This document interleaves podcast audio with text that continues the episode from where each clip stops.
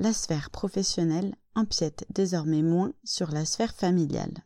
C'est donc plus sereinement que nous abordons la semaine consacrée au rituel du soir. Dans toutes les maisons, le soir, c'est une course aux impératifs qui se lance. Il faut ranger, se doucher, faire à manger, gérer les crises, être présent pour les devoirs et parfois, pour occuper les uns et avoir du temps pour soi, on cède un temps télé, tablette ou téléphone. Et justement, le premier réflexe à adopter sera de ne plus allumer la télé ou l'ordinateur lorsque vous rentrez du travail. Voici les alternatives qui vont s'offrir à vous.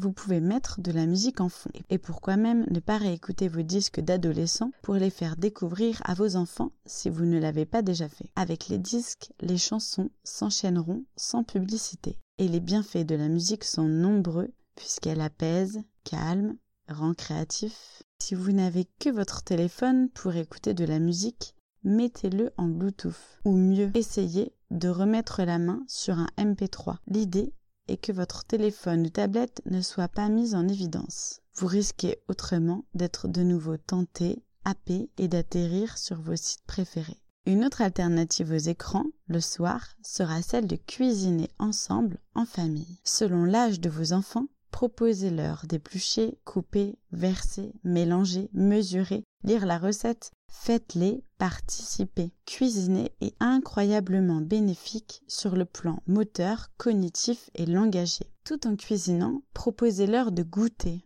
de comparer, avant et après avoir ajouté des épices. Amenez-les vraiment à sentir, à goûter, à toucher la nourriture pour éveiller leur curiosité.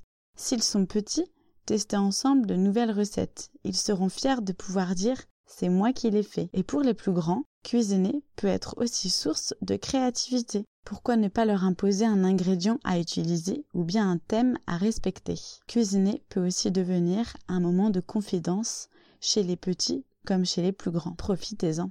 Et la troisième alternative que vous pouvez proposer le soir en rentrant a déjà été évoquée. Il s'agit du jeu libre, sans modèle, sans règles. On laisse ses enfants créer, inventer des histoires, des objets avec de la pâte à modeler, de la peinture, des feutres, des boîtes de carton, des déguisements. Avant cela, pensez à trier avec eux et garder par exemple des bouchons de lait qui serviront à alimenter un peu plus leur jeu. Vous avez peut-être peur de ne pas y arriver et de céder à leurs supplications d'aller sur Internet ou de faire une partie de jeu vidéo. D'accord, mais sortez le timer. Oui, le timer qui vous aide actuellement à travailler en monotâche au travail aidera également vos enfants, petits, moyens et ados, à prendre conscience du temps qui leur est accordé sur les écrans et qui s'écoule. Par exemple, si vous leur accordez un temps de 20 minutes sur écran, ajustez le timer. Visuellement, les 20 minutes seront représentées par la portion rouge qui se réduira au fil des minutes. L'utilisation du timer pour gérer le temps d'écran mettra un terme à de nombreux conflits, car chacun pourra se rendre compte du temps qui passe et de la fin qui approche. Et retenez ces quelques outils. Détournez leur attention sur autre chose lorsqu'ils demandent à être sur un écran. Par exemple, Oh mais tu ne m'as pas raconté ta journée ou bien Viens on va cuisiner ensemble.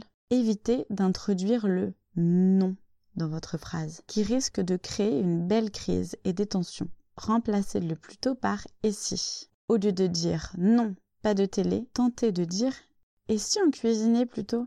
Autre astuce, utilisez plutôt le pronom personnel je, J-E, pour faire passer un message. Si vos enfants sont réfractaires à vos idées d'activité, démarrez donc votre phrase avec le je en premier ou bien le moi ce qui donne ça me ferait plaisir que l'on cuisine ensemble ou bien j'aimerais beaucoup que l'on cuisine ensemble.